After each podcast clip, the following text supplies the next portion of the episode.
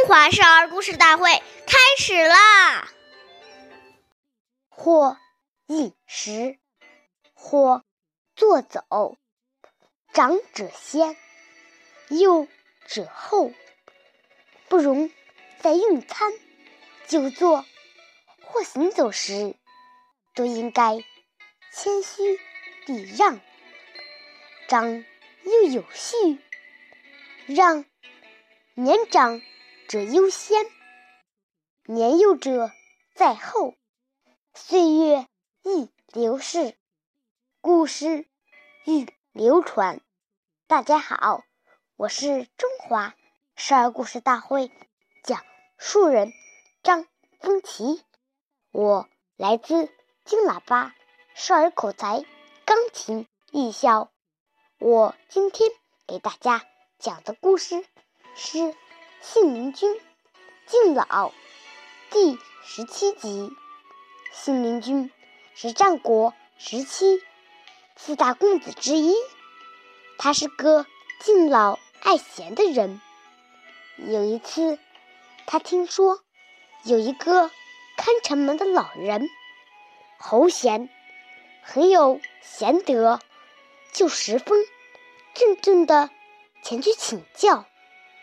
他亲自驾着车，把车上最珍贵的位子留了下来给侯嬴。侯嬴早就知道信陵君的名声，但为了考验他，当信陵君接他的时候，侯嬴故意装出傲慢的样子。但越是这样，信陵君。对他越是恭敬，侯嬴见状，知道信陵君的敬老是真心的，于是痛快的做了他的门客。下面有请故事大会导师王老师为我们解析这段小故事，掌声有请。好，听众朋友，大家好，我是王老师。我们把这个故事给大家进行一个解读。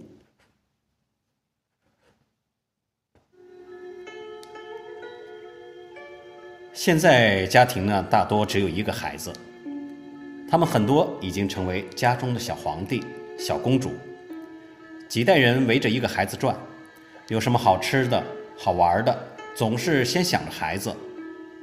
这样长期下去。